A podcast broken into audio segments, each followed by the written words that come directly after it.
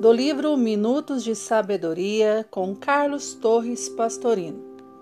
Mensagem 14. Mantenha uma atitude vitoriosa.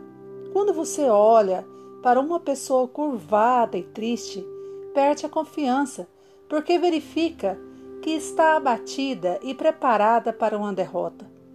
Não deixe que ninguém pense isso a seu respeito. Mantenha-se de cabeça erguida confiante e risonho, e todos confiarão em você.